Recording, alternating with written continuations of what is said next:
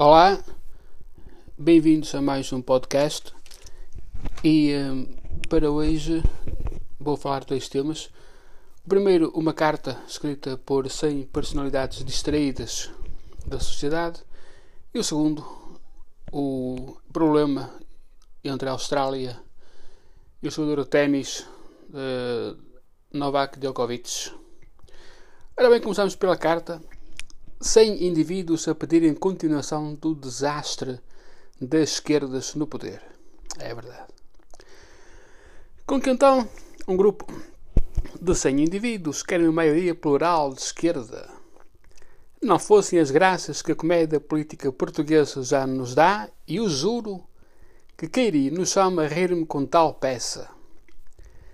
Na carta que escreveram, a pedirem essa maioria e que foi publicada no Jornal Público, é exposto o objetivo de construir o diálogo alternativa à resistência.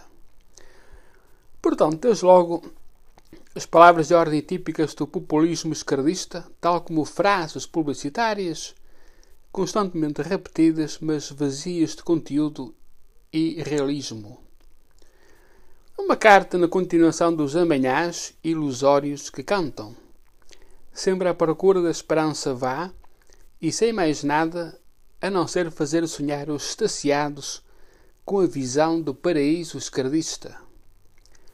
Além disso, o absurdo neste caso não é só pela retórica barata, mas também pela ausência de bom senso, como se o objetivo fosse escrever apressadamente uma carta com umas palavras bonitas, mas não mais do que isso.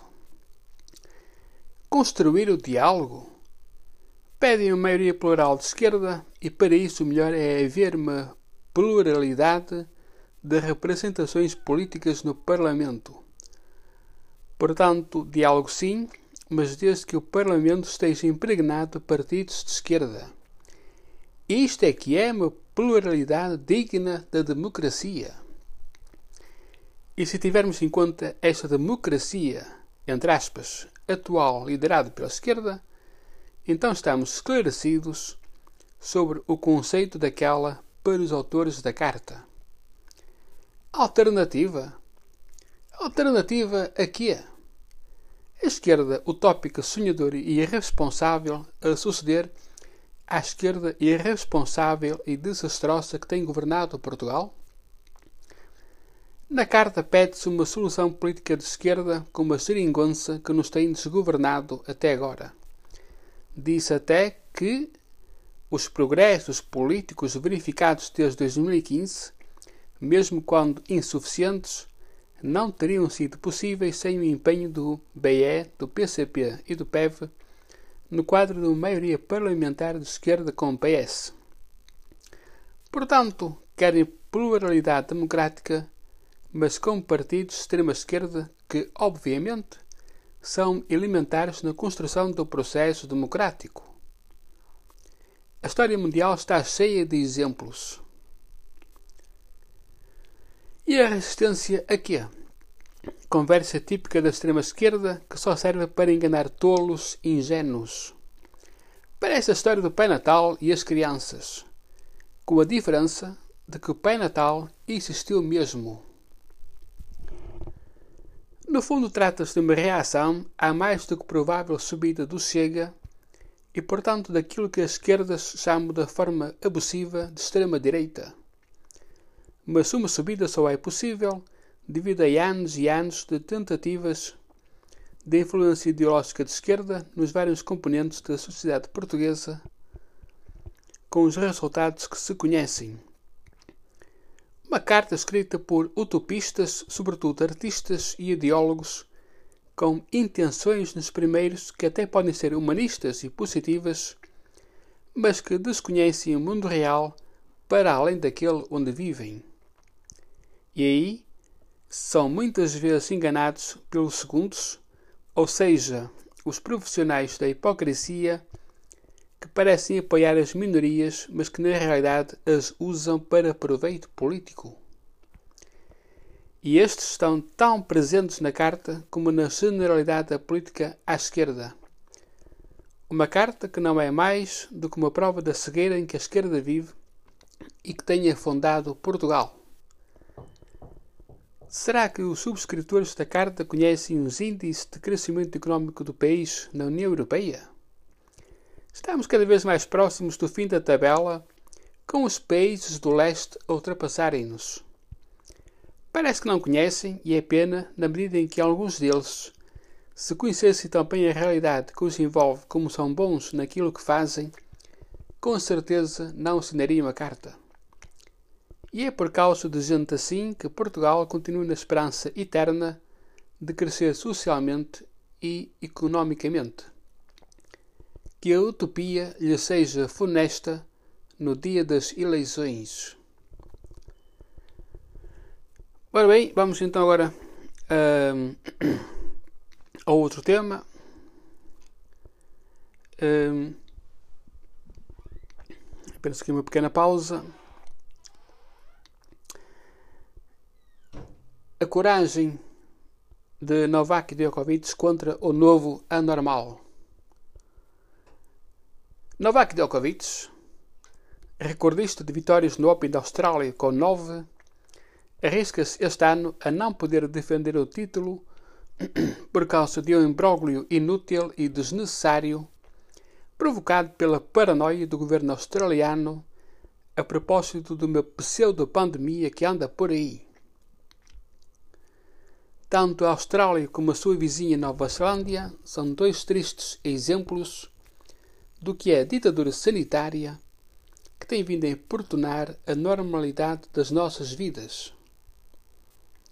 No caso destes dois países, basta ver na internet o absurdo das regras draconianas, a total restrição de liberdade e o modo ridiculamente autoritário como as forças de segurança têm zelado pelo cumprimento de uma justiça sem nexo imposta por governos que não respeitam a liberdade e a democracia e por isso estão a fazer com que neste momento as ilhas que governam sejam conhecidas como ilhas-prisão. Tudo para combater uma pandemia que já deixou de o ser há muito. Assim não há dúvida de que são dois exemplos indubitáveis do que é a imposição de um novo normal, que mais não é, na verdade, de uma anormalidade grotesca que pretende forçar as nossas vidas a seguir interesses superiores. E aqui é que está o bucilis da questão do Djokovic. Não se trata de regras cretinas que carecem de lógica, mas da liberdade de alguém em fazer escolhas quando não há motivo para as restringir. Todo o imbróglio em torno da sua participação no torneio teria sido evitável se o governo australiano se deixasse de imposições absurdas que tentam humilhar os australianos e, neste caso, o jogador Sérgio. Estas vacinas não impedem a transmissão de vírus, são diferentes das vacinas que tomamos normalmente e que fazem parte do programa normal de vacinação. Existem vários casos de reações adversas e muitos outros suspeitos que acabaram mal. Por isso, por que a estranheza de Djokovic ou outra qualquer pessoa não querer aceitar que lhe injetem qualquer substância no corpo? Que absurdo é este de se querer impor vacinas apressadamente feitas e sem provas concretas da sua viabilidade, a não ser pela tentativa de um novo normal, com a evidente transformação de um futuro que, a ser assim, será mais restritivo e menos livre e democrático.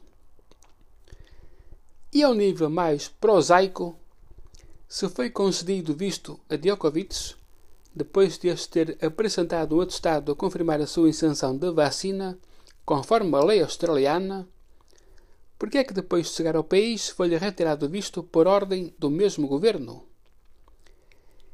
E havia necessidade de o alojarem num hotel para refugiados com muita má fama e até de lhe proibirem o seu cozinheiro particular de confeccionar as receitas próprias à sua condição de atleta, a não ser para ser angustiante de o humilhar?